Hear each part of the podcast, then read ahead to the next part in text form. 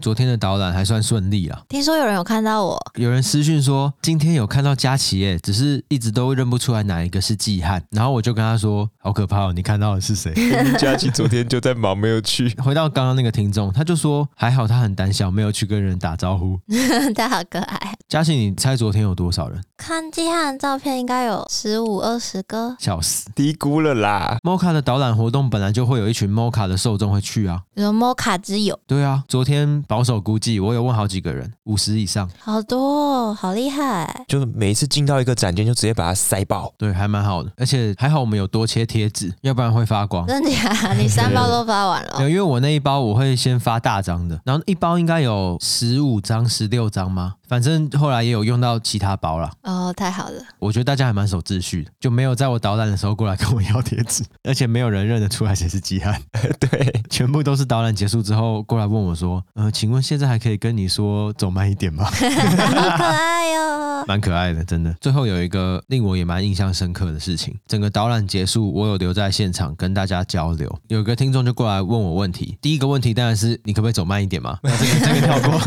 但后来就问我说，很喜欢我们的节目，他完全不是艺术圈的人，这种我就最开心，就代表算是做到一些不一样的事情。而且他今天还进到一个展馆里面，其实还蛮有成就感的。他就说，听我们节目用艺术新闻切入的时候，都觉得还是蛮好懂的。但是每次跟朋友去到展览馆，或者是今天展览里面看到作品，他还是觉得相对艰涩。那到底要怎么办？我那时候就回答他说：“你就以后看作品，就想象自己在看电影。”他说什么意思？我说：“你看电影就是图一个爽嘛。”他说：“哦，所以爽最重要。”我说：“对，爽最重要。”你看完这个作品，你觉得哪边让你很开心，觉得很爽，就记下来。对，我就说感受是最重要的。即使今天在导览的时候，我很常会补充一些过去这个作品相关的事件，还有争议等等。不过感受上是最重要。他说：“好好，他知道。”是啊，老师大一就教我们了，那堂课真是难到哭出来。对，所以我就说，哎，就算今天我讲的天花乱坠，可是你觉得这个作品很烂，那它就是烂，可以直接喷，没问题。对，就像你去吃餐厅也一样。然后有一个听众在旁边，就是听我们在讨论，结束的时候他就走过来跟我说，呃，不好意思，提姆，想问一下，因为我觉得从旁边听你讨论还蛮有意思的，我接下来可以持续在旁边偷听吗？先不论，当他问出这件事情之后，就不是偷听了。可是真的很有礼貌，好可爱哦。整个导览活动其实都尽善尽美，但终究是少了一些什么哦。少了什么？少了一个人啊。哦。谁啊？那也没办法。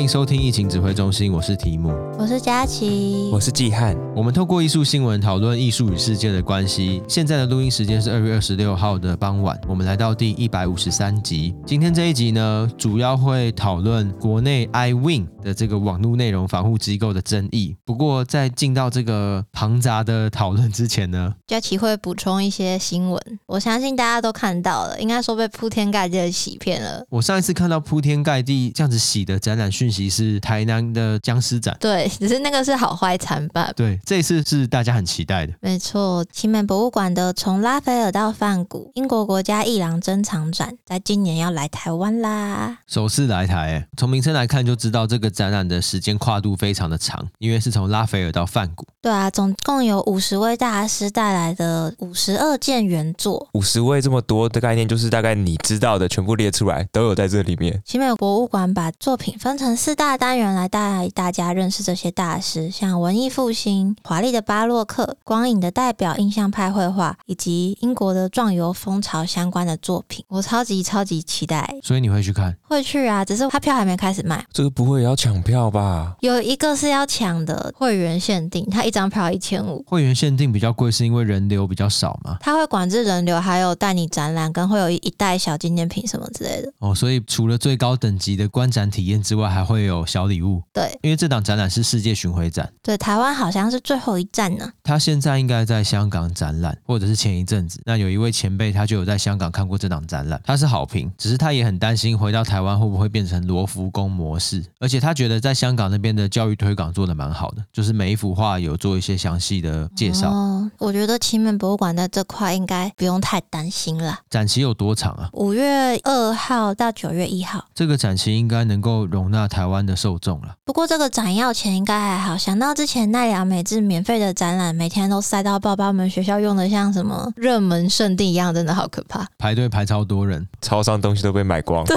学生没东西吃。五月二号开展，代表前几天会是媒体场。好啦，接下来这礼拜就来处理这件事情。虽然我们提到过国家艺廊很多次，不过再补充一下，英国国家艺廊它有一个很大的宗旨，就是希望让大众都能轻易造访，所以它的常态展览都是免费参观的。而且在当初考虑要不要搬家，搬到大一点的地方，或是污染比较没有那么重的地区时，经过了一番讨论，但还是决定留在比较市中心。污染比较没有那么严重的地方是什么意思？因为他们的点本来在伦敦，当时伦敦的空污真的是非常有名，就他们会觉得画作的保存啊什么的都会影响到，但为了保持他们的宗旨，所以还是让它保留在一个市区跟郊区的分界点，就是没有让它变到一个什么很偏僻的地方。而且他也有说，这些图片的最终目的并非收藏，而是为了让人们得到一种更高尚的享受。这个概念还蛮好的啦。对啊，我觉得这样很赞。虽然这次毕竟他飞过来嘛，所以还是要付费的。我觉得付费也是好的啊，不然整个没办法控管人流爆炸，反而没有更好的体验。我目前最想看的还是印象派的作品，因为很想直接看那个笔触在画布上的样子。哦，我有在奥赛美术馆看过莫内的睡莲。他这次来的好像是别府，应该吧？因为那个不能，因为那个在奥赛美术馆，那种就是收藏为最终目的。不过他有些艺术家还没有公布他们的是哪一件作品，大家可以拭目以待。看后续会不会有更多消息？欸，所以不能从他过去在其他地方巡回的展出内容来判断。好像都没有看到整理耶。反正不管怎么样，就是要去，不管在什么，就是要去。在奇美博物馆公告了这次大展没几天后，高美馆也抛出了高美馆三十周年的一系列活动。那里面也引起大家注意的就是和泰特美术馆合作的展览《瞬间穿越绘画与摄影之旅》欸。而且说到我们长期关注的世界大场馆，可能因为我们听众增加的原因，我们讲的很多展览大家都有去看。对啊，好夸张！你之前讲的意外的威斯安德森，有人去看？有人在伦敦。对，然后我们之前讲哦的旧金山现代艺术博物馆的 Nile，甚至连 MoMA 的 Cohen 都有人去看，超夸张的。我们全部都索取了他们的照片了，只是现在太忙了，还没有时间一一分享给大家。大家的评价其实都蛮好的，太好了。像是威斯安德森那档展览，他们布展超用心的，它场景都有部分的重建跟使用一些色调。光看照片还感觉不出来，原来现场真的这么赞。哎，所以这次泰特美术馆跟高美馆合作是什么？这次有绘画跟摄影的作品，除了跟泰特合作以外，还有跟全球第四大现代当代收藏机构国巨基金会合作。所以应该是不只有泰特的藏品，还有一些是来自国际基金会那边的。我知道这一次的关注重点都是大卫霍克尼吧？对，我的关注点也是大卫霍克尼经典作品哎。对啊，平常也不一定看得到。我看到有人说他飞去泰特没看到，原来是因为正在巡回当中啊，超衰的。大家如果只想要跑南部一趟，推荐你是暑假的时候过去，因为这个时候才有跌倒。七八月去就是佳琪说的暑假。接下来就进到这一集的主轴，我觉得我们的听众受众可能没有很多人知道，因为它相对比较小众，也比较宅权一点。没错，因为在这个数位时代，我们会不断面临非常多新兴的科技碰撞到传统伦理道德，产生非常多的摩擦。最近呢，PTT 或者是非常多台湾的社群，因为违反了儿童及少年性剥削防治条例，引起了大量的讨论。大家就称这个事件是 iWin 事件，是一个国内关于真实与虚拟、保护与自由、主观与客观的争议。佳琪想必是很熟吧？很熟，所以这次才是有题目讲，因为我担心我自己会有点偏颇，没办法做出很公正客观的站在外面看来介绍整件事情。我今天的内容会引用泰报吴尚轩的报道，以及一个 YouTube 频道法律斗知识的影片里面的一些资讯整理。谢谢他们的整理。接下来我们就回到一月十七号，当时在 PTT 的漫画讨论版，简称 C 洽版，就是 Comic Chat 版主发布了一则公告。公告里面提到说，一篇关于游戏《吃小鬼 Chain》的发售消息呢，以及两篇讨论蔚蓝档案角色的文章，因为违反上位法而被删除。什么上位法？我连怎么写都不知道。上位完成的上位吗？往上的上，然后位置的位。那上位法指的是两个法案，分别是《儿童及少年福利权益保障法》以及《儿童性剥剥削防治条例》，就是大家常听的《儿少法》跟《儿童性剥削防治条例》这两个法案，就简称为上位法。这三篇文章因为违反了上位法被删除了，所以引起了后续激烈的讨论。这是整个 iWin 事件的开端。哎，所以为什么叫做 iWin 事件啊？因为 iWin 呢，就是一个台湾的机构，他们会去侦测网络上涉及违法、上违法的内容，做初步的处理，就是下架。那 iWin 的全名呢是网络内容防护机构，它的英文简写就是 iWin。哦，就是他们看到一些违规的内容，会去审查，看有没有真的有问题，或者是有些人来检举。他就会去受理。Oh. 那 iWin 它是由 NCC 召集教育部、内政部、卫福部这些主管机关成立的民间机构，所以他实际上并没有公权力，他只能接受大家的检举，做一些下架，他不能去裁罚了。他可以做的事情就是通知网站先行下架或者是隐藏，那之后再经由检警单位去处理刑事的争议。只是他同时也是由上到下的委办机构哦，因为他是 NCC 召集非常多部门成立的民间机构，并不是一个单纯民间发起的 NGO 组织，这不一样。因为假设是一个 NGO 组织，然后做这件事就极端保守派，甚至诶，为什么个 NGO 可以让你下架？这本身就不合理啊，他权力太大了。对，所以发生在一月十七的这个事件呢，就。引起了非常多人的讨论，后续呢就会有反对者出现，因为这听起来有点像言论审查。对，这个时候就出现了佳琪无法谈论这件事情的原因的一个角色。这个角色叫做总加速师，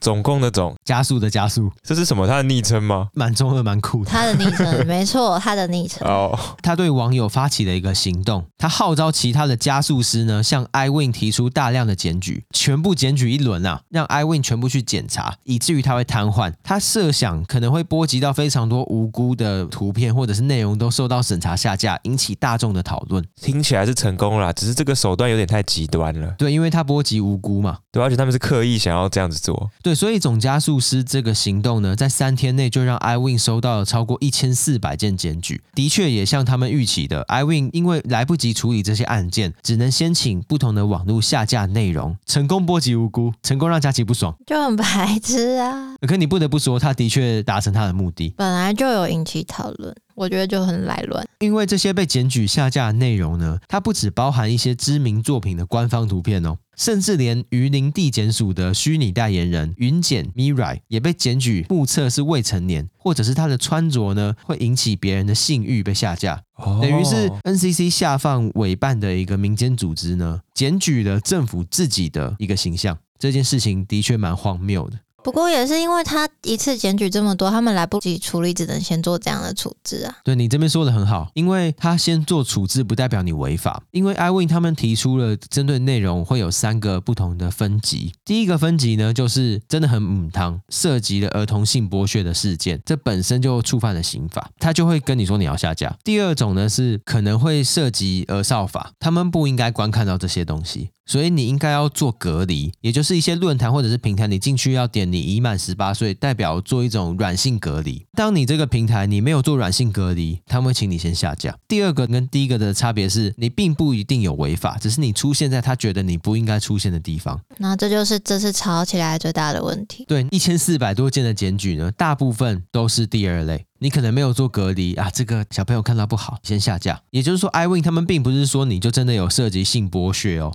因为今天讨论非常多不一样的专有名词，大家要分得很清楚。比较像是针对你呈现的方式可以做调整，所以先让你下架，等你调整之后再允许你上架吗？有可能是这样，或者是平台方要做一些管理。但是你被下架，这是一个客观事实。那当然呢，就会让很多人很不开心。你回到总加速师的这个事件，它的确达到了一些效果，还是会有很多人不满这种激进的手法啦，因为波及无辜。而且我都怀疑最开始也是有人故意去闹的，因为他们其实这东西存在灰色地带很久了，就有人刻意去出这个事情，然后把它拉到台面上来处理就很烦。不过，因为这件事情引起更多的关注了，所以 iWin 他在一月二十三召开了一个会议，他们讨论了非常多可能日系动漫或者是游戏作品中他们常见的一些风格，很可爱的角色啊，或者是所谓很萌的角色，哪些作品违反了儿童及少年性剥削防治条例？这个时候就有一个经典的判断标准，可那个就还没有是结论，然后大家就拿出来吵，真的很低能呢。你说的固然是对，可是我们还是要去听听看对方有没有可能用这种方式去做判断嘛。嗯，在这个会议中，就有学者提出说，假设有一些角色，他的眼睛占脸部一半以上，或者是有一些身体特定的比例呢，他可能就是幼年，或者是触犯到儿童色情，哎，这就被别人抓到把柄了，那就让极端的这些人呢，继续的去做炒作。对啊，就开始检举咸蛋超人之类的，因为他的眼睛占脸的一半以上，什么假面骑士啊，对对对，还有汤婆婆、麦克华斯基，对，麦克华斯基也是。我觉得这个就是一码归一码，你会说出这句话，你就是会被喷。对啊，那个学者就很荒谬啊，幸好没有被当成结论，不然真的太白痴了。对，可是到这个阶段呢，都还不是最大的爆炸。我们刚刚在讨论的都是有些东西可能不应该给别人看到，或者是某些东西呢，它可能会有儿童色情的疑虑。对啊，所以要定义清楚嘛，然后隔离清楚啊，就是未成年不应该看到的这个程度。对啊，但是到了一月二十九号，我们来到更大的高度，有一家色情抱枕的制作商黑白工坊呢，他们因为被检举涉嫌儿童性剥削，所以 iWin 要求他移除或者是限制浏览网页，来等待检警调查。卫福部呢，他们认为这些虚拟人物因为看起来像儿童，所以需要受到规范。诶，我们现在在讨论的已经跟刚刚是不同层级的事情了。刚刚在讨论的是儿童可能不应该看到，但现在在讨论的是这些虚拟的人看起来像儿童，他们在做的事情不对。只是这个儿少呢，是否可以扩张到虚拟人物里面的儿少，长得像儿童的虚拟角色呢，都需要被列管。这就是真正点燃最大的火的原因。等于是说，政府也认为虚拟的角色应该要被保护哦。只是这个怎么让我有点想到，像暴力的游戏也都不行，就明明那个是虚拟，或是那是作品，就能不能分开来看呢？就是十年前大家觉得你玩暴力游戏，你就会去杀人嘛？对啊，所以你看到这些幼态的虚拟角色的色情，你也会想要对真实的儿童做这些行为的话，就会有争议。对，不过基汉，你刚刚在讲的又是另外一个层面。你刚刚在讲的是我看到这个事情，我会受到的影响。但是卫福部他们提出来的比较像是，你就对那个人做了不对的事情。啊，那样子就算了。就是我们在讨论刑法的时候，我们可以讨论个人法益跟社会法益。欢迎我说错，大家来喷我，因为我不是这方面的专业。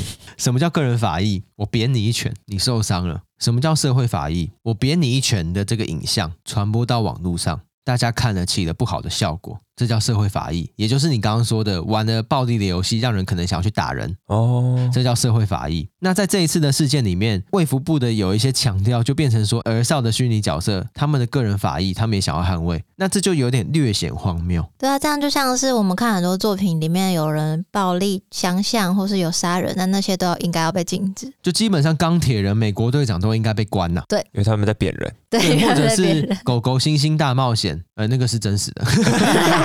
显然，你把个人法益扩张到一个虚拟世界里面的角色，就是很荒谬。那还不够，因为我们火上要怎么样？加油！哎，说得好。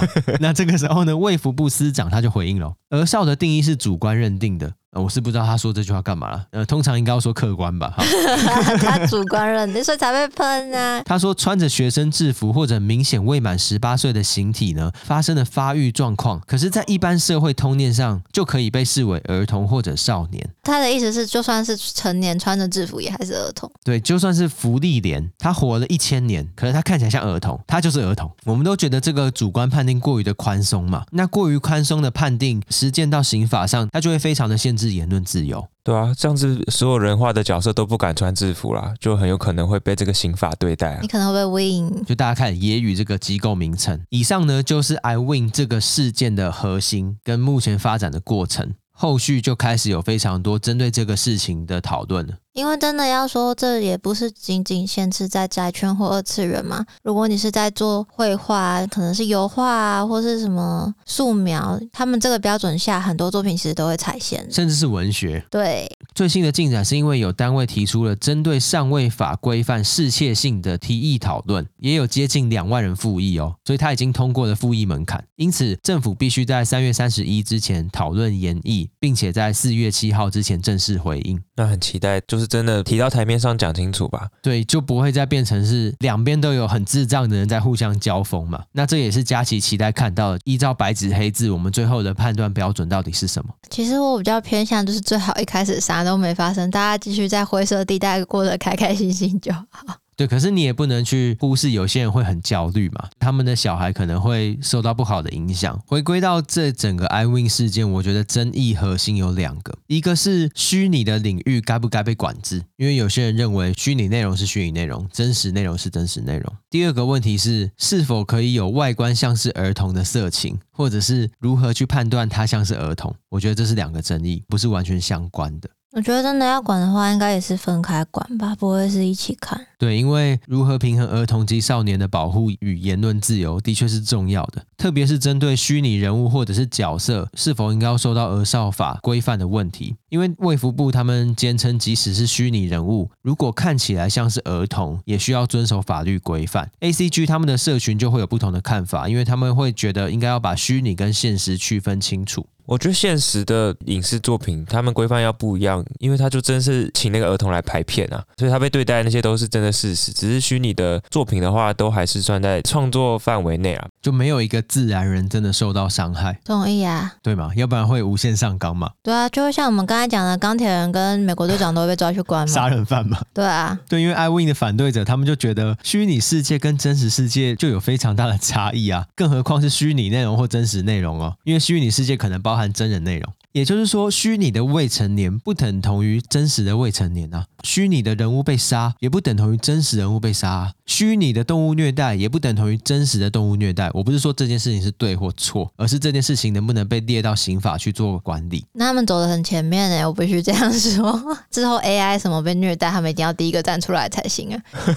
你以为的右派，实际上更左派。他们才没这样觉得嘞。对，那 iWin 的支持者呢，则是以一个更大的优先价值作为前提。他们有开非常多的论坛跟会议。那在其中一场论坛中呢，高玉泉教授发表了以下的看法。他说，刑法第两百三十五条对于猥亵图画呢，已经有两年以下的有期徒刑。所以，我们首先应该要考虑的是儿童的最佳利益，并非是真实世界一定要被害人犯罪才成立。你将儿童作为性幻想对象的时候，就是对他们的不利了，因为被害者是潜在的所有儿少。他这边在讲的就是这个内容，即使伤害的不是这个虚拟角色，但他已经间接伤害了真实的所有儿少。这样听起来有点像刚刚在讲的暴力游戏会影响行为吗？他觉得有潜在影响，那他直接把潜在影响升格到有实质影响。他的意思就是，你在座的各位都是犯罪预备军，你自己小心一点。对，所以你已经加害了，你就要被管理，无分真实跟虚拟。我觉得双方如果都认同有害，就可以被管理啊。只是你要如何证明有害？关键呢，就是虚拟跟真实是不是一样的规则？我相信在虚拟的社群，如果你们真的能够证明有害，大家可以讨论。但这个目前不是都还没有办法证明吗？对，所以他们不满的就是你根本没有办法证明，你就觉得他们有害啊。关于虚拟跟真实内容，国内的立委也有发表他们的想法。民进党的立委沈博阳他就有说，虚拟世界的标准应该跟现实世界完全不同，特别是当引起性联想这个概念，即使在现实世界中也难以恰恰当使用的时候，更不应该应用于虚拟世界。这句话的意思是你就算在现实世界你引起别人犯罪的欲望，你也不应该被判刑吧？那为什么在虚拟世界可以？就假设今天有一个现实世界的小朋友看起来很可爱，然后你就去做一些很可怕的事情，那个小朋友要被判刑吗？不用啊，发疯哦。那为什么在虚拟世界要？那这就是沈博阳提出的问题，也就是说虚拟跟真实应该要有差别，甚至是你的这个主观的引起性联想本身就有不合理的地方。我觉得我们都蛮认同说虚拟跟现实要用不同方式来规范吧，因为我自己也是站在就算是虚拟的，可能还是要采取一部分的规范。我自己比较是站在要分类制啊，不要全部锁起来。国民党的立委徐巧芯，他也认为说，假设你要直接排除所有的虚拟都不受规范，也会有漏洞。我觉得跟沈博洋有点像啊，就是针对真实跟虚拟要有不一样的规范。看来大家的共识是这个，不过我记得还是有一部分人很不爽，说什么就应该全部都不规范。所以我觉得高玉泉教授他的论点，并非在真实世界要有被害人犯罪才成立，这种不存在个人法益受害呢，应该比较难被大家接受了。如果你用社会法益的角度去看，又会变。变成触发感官刺激的作品都不能存在，也会变成道德判定，就会管太多啦，所以不可能这样子管啊。对啊，因为变成幻想假设就是证明了，你今天在说的是刑法，是一个有明确的犯罪行为，也有明确的个人法益或社会法益需要被保护才可以成立的。那这样变成思想就是犯罪啦，超奇怪的。看了在脑袋里面而已就犯法了。对，那进到第二个问题喽，是否可以有外观像是儿童的色情，或者是如何判断外观像是儿童？我觉得这个根本没完没了，根本不用讨论呢，因为长得像不像或者是不是根本就不重要啊。今天你长得像或者是不是的讨论，就是说是或者是像，变成要列管嘛？可能真的那个人受害了嘛？你会回到第一题。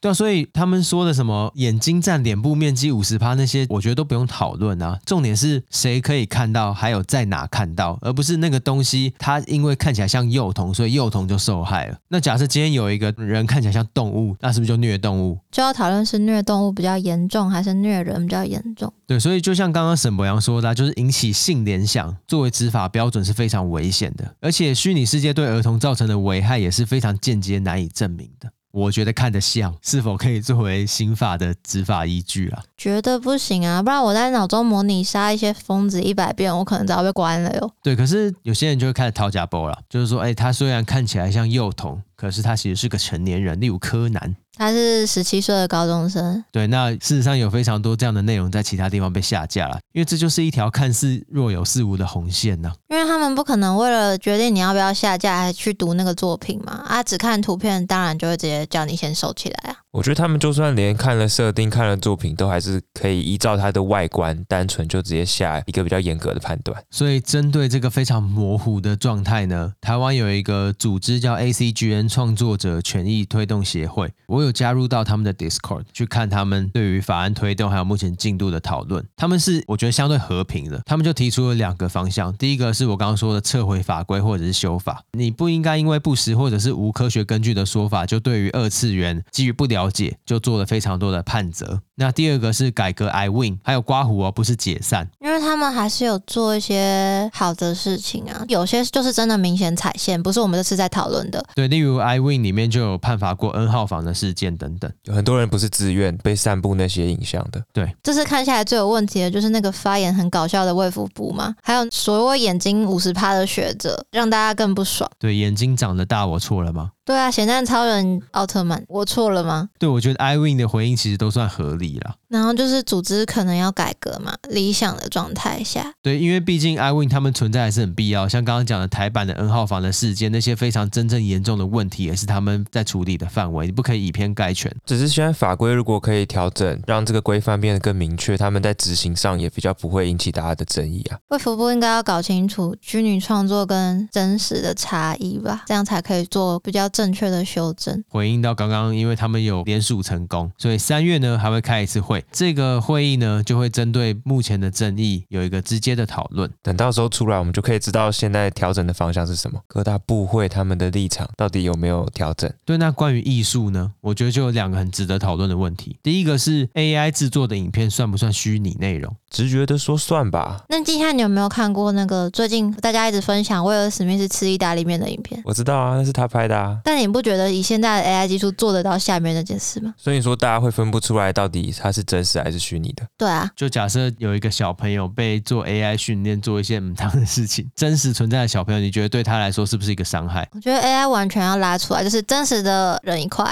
创作一块，AI 自己一块。对啊，那 AI 哪些算虚拟，哪些算真实？我觉得这应该就算我们的领域了吧？这好难判断呢，因为这个是感官啊。对啊，我觉得那个威尔史密斯的影片真的是拍的太好了，他本人拍的，他本人拍的，尤其在他还没开始疯狂恶搞之前，我真的怀疑是想说，尤其是前阵子那个 Sola 出来之后，哇，现在可以做到这样，然后看到后面才说，哦，原来是他自己在那边演。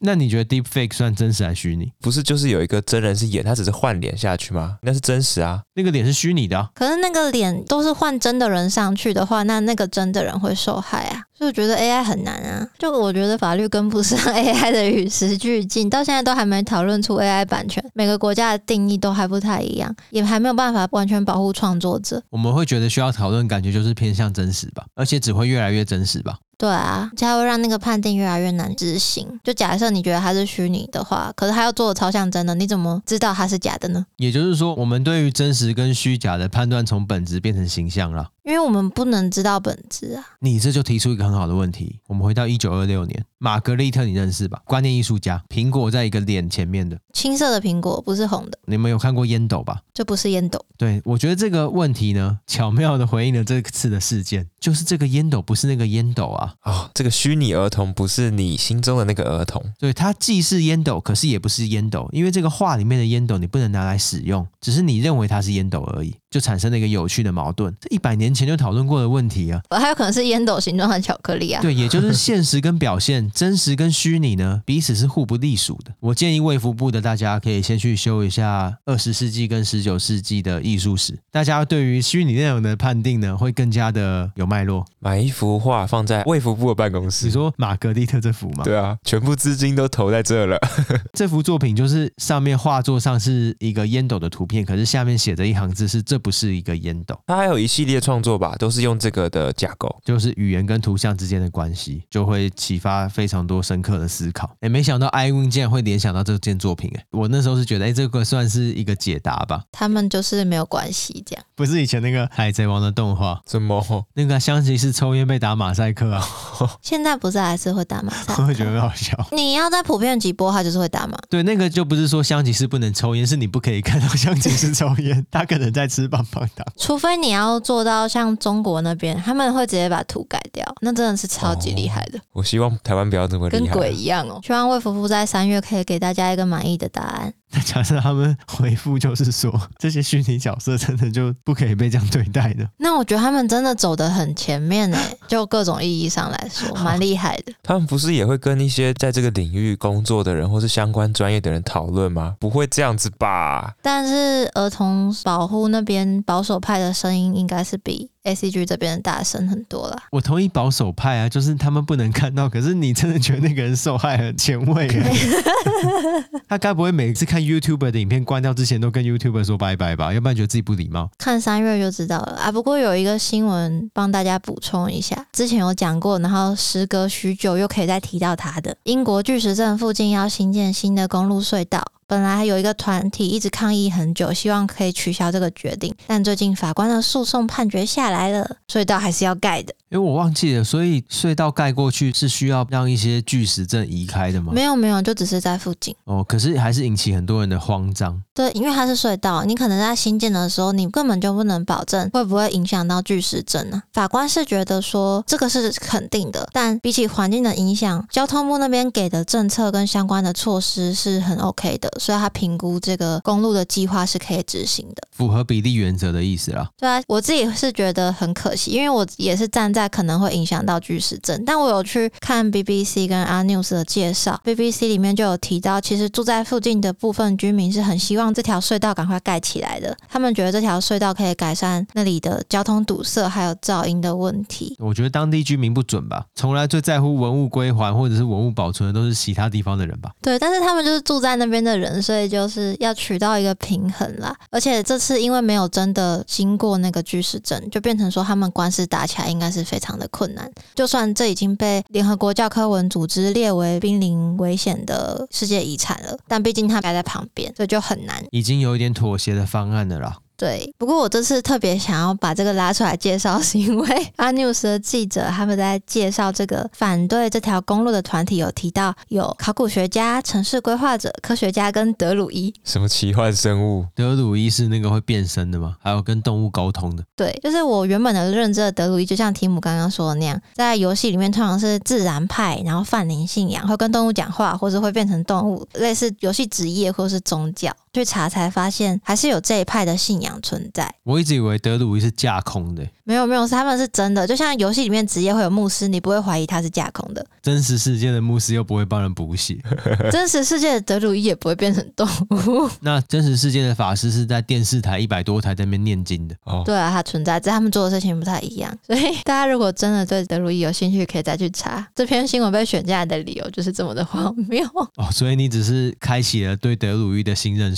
而已。对，没有啦，我们也是知道，就是这个公路要开始盖了。对，他预计二零二五年开始动工。但是这个抗争团体说，他们还是会继续努力，就是希望可以争取危害更小，或是希望这条路不要持续开发这样。以上就是今天的新闻整理。如果大家觉得内容还不错的话，可以分享给朋友。接下来进到听众回馈。我们上一集 Jeff Koons 的作品上月球，在 Spotify 的提问是：你会想要送什么东西上月球？有位听众朱学文他说，希望自己死后的骨灰可以送上月球，因为我觉得我这辈子应该没办法以肉身上月球。一个斗鸡眼相反的表情符号吗？就拓汤了哦，拓汤 好像还不错哎。你觉得这算是一门生意吗？我觉得是骨灰的生意，其实很五花八门。我最近看到最喜欢的是做成沙漏，沙漏没有，主要是因为他是有一首诗在讲这件事，然后大家讨论就很热烈。是李豪的一首叫做《沙漏》的诗，诗是死后，请将我的骨灰装进沙漏，让我留下来陪你生活。到时候，反正我有的是时间。这地狱梗吧，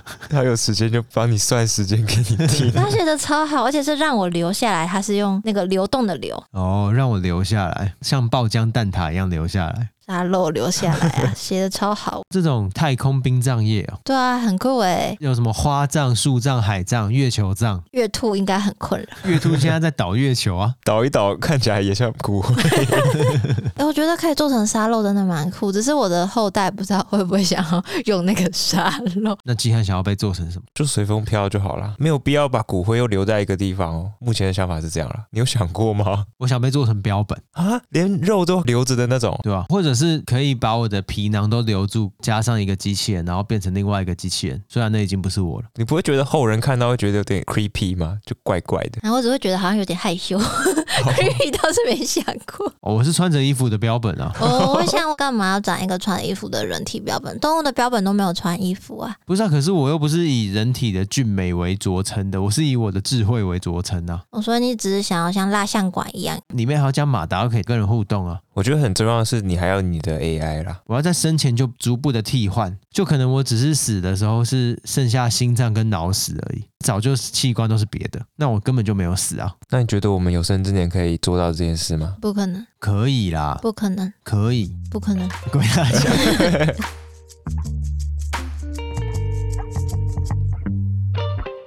喜欢这集的内容的话，欢迎分享给你身边的朋友。而且我们这集也聊了一些平常不会聊的 ACG 的话题，但跟大家的生活也非常有关。也欢迎大家到 Apple Podcast 或是 Spotify 留言。那也可以去我们的 IG 还有 FB 看看我们整理的一些图片哦。我们就下周三再见，大家拜拜，拜拜，拜拜。